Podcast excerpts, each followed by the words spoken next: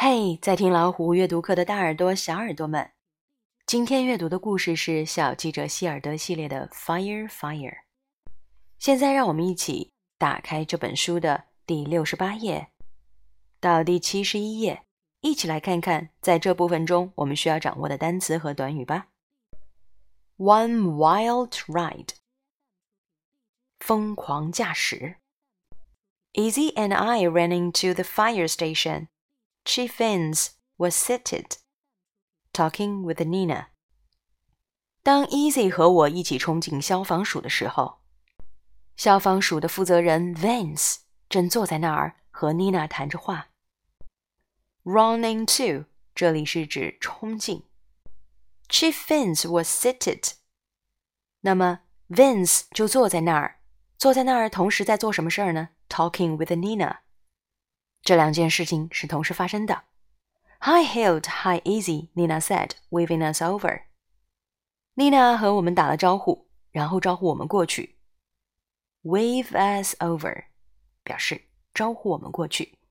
Did you find boots? I asked. 你找到 boots 了吗？Not yet, Nina replied. Not it 表示还没有。是一个否定的回答， 完整的是 I haven't found it yet，我还没有找到它。But I'm sure he'll come home soon。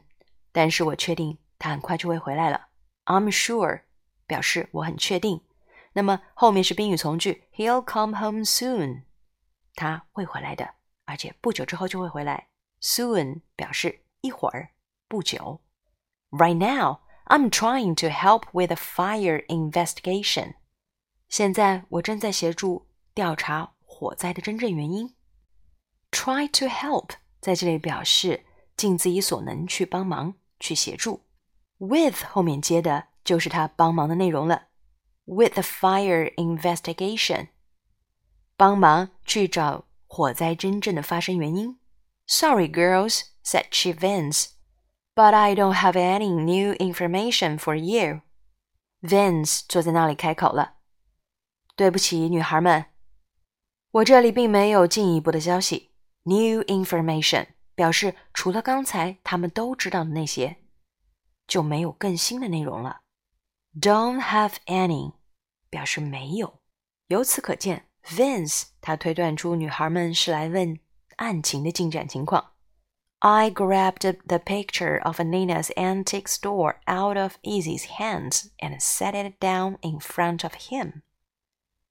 Vince 显然猜错了。我从 Easy 的手里抓过那张照片，放在他的前面。照片上正是 Nina 的古董商店。Grab 在这里指抓取。比如我中午时间非常紧张。我就抓了一个面包当做午餐。I didn't have enough time, so I grabbed a bread for lunch. 这就是 grab 的用法了，抓取、抓过。那么这里的 the picture of Nina's antique store 指的是一张印有 Nina 古董商店的照片，是从哪里来的呢？Out of Easy's hands。这一句告诉我们呢，这张照片是我从 Easy 手里拿过来的，and set it down in front of him，然后把它就放在 Vince 的面前 ，in front of somebody，在某人的面前。Well, we have some new information for you, I said, smiling. 好吧，既然你没有什么新的进展，那么我们可以提供我们所掌握的最新消息。我笑着说。I said, smiling. 这句话跟刚才的 Chief Vance was seated talking with Nina 结构非常相似， 表示两件事情同时发生。我笑着说：“I said, smiling.” What's this? He asked, picking up the picture. 这是什么？他一边问，瞧，又是相同的结构。Picking up the picture，拿起了一张照片，问道：“We took it last week, right after Nina hung up her new lights,” said Izzy. 这是我们上周拍的，正好就在 Nina 挂起了他那些新的小灯之后，Izzy 说道：“Right after 表示刚刚好，在什么什么之后，在什么之后呢？在 Nina hung up her new light，也就是 Nina 挂起她小灯之后，我们就拍的那张照片了。” Chief glanced at the picture, then looked up at us. Vance 扫过了一眼那张照片，glanced 表示扫过一眼，并没有仔细看。可能九岁的小孩在他面前还只是个孩子吧。扫完那张照片之后，他就抬头看着我们，look up at us。look at 表示注视着，那么 look up at 表示抬起头来看。I'm not trying to be rude, girls, but I don't have time for this right now. Vince 显然有点不耐烦了，他说道：“我不想丢失我的礼貌，但现在不是看这个的时候。” I'm not trying to 意思是，我并不想给你那样的感觉。我希望我的态度不是很粗鲁，女孩们。我现在没有时间来看这个。I don't have time for this，也就是对这件事情来说，他没空。他显然并不认为这是一件重要的事情。Hild 哪里会善罢甘休呢？I held my magnifying glass over the right side of the roof in the picture。拿放大镜对准了照片上房顶的右边。Magnifying glass 放大镜。The right side of the roof 指的是房顶的右侧，roof 指的是房顶。Do you have time for that? I said pointing at the zoomed-in area. 那你有没有空来看看这个呢？我说着。pointing at a zoomed-in area，指着那个被放大的部分。Pointing at 是指着，用手指着。The zoomed-in area，也就是放大的部分。 Chief Vance jumped up out of his seat so quickly it made Archie yelp. Woof! Vince 看到之后从椅子上跳了起来，他的速度那么快，居然吓了 Archie 一跳。Woof! Jump up out of his seat，意思是他坐不住了，从椅子上跳了起来。Oh my! He exclaimed. There are birds' nests up against that light! Oh, light。哦，我的天哪！他叫了起来，正对着灯，居然有些鸟巢。Hello, said Izzy. Will someone please fill me in on what is happening here? 到了这时，Izzy 也待不住了，他说：“嘿，有没有人能告诉我这儿到底是什么情况？”Fill me in 表示告诉我、通知我，什么事儿呢？on what is happening here. 他想知道这儿到底出了什么情况。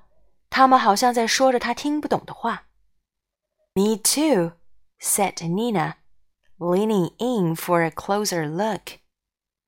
我也是一头雾水呀、啊，妮娜说道，把身子凑向前来看了个看究竟。Go ahead, Hild," said Chief Vince.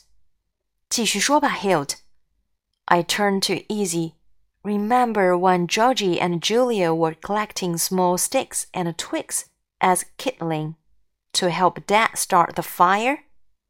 Hild 已经知道案件是怎么回事了，他要把真相说出来了。他转向 Izzy，道：“你还记得当 Georgie 和 Julia 在拾一些小棍子、小树枝，准备帮爸爸生火吗？”Collect 表示收集。looked confused.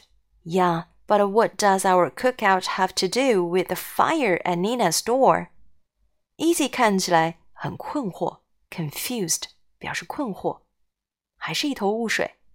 是啊，但是生火做饭和妮娜的商店被烧有什么关系呢？Have to do with 表示关联和什么有关联。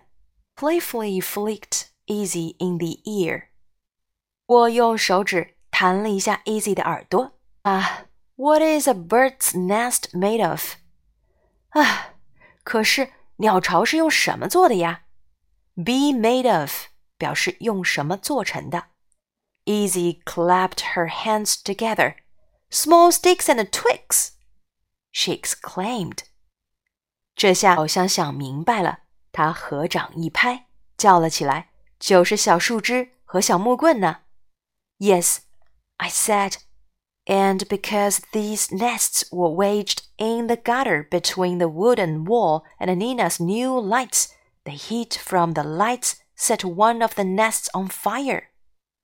这些鸟巢的位置啊，就在妮娜的幕墙和那些新的灯中间。这当中的热量很快就能聚集起来，最终点燃了其中的一个鸟巢， 火就这样烧起来了。So it really wasn't Mrs. Brown's candles, said Easy. It was the nests.